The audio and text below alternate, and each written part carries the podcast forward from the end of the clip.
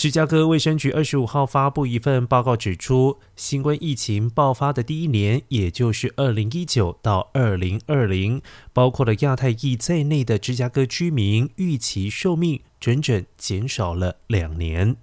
卫生局称，这是该记录有史以来居民预期寿命降幅最大的一年。主要的原因就是疫情导致几乎全市所有种族社区的寿命都出现了下降。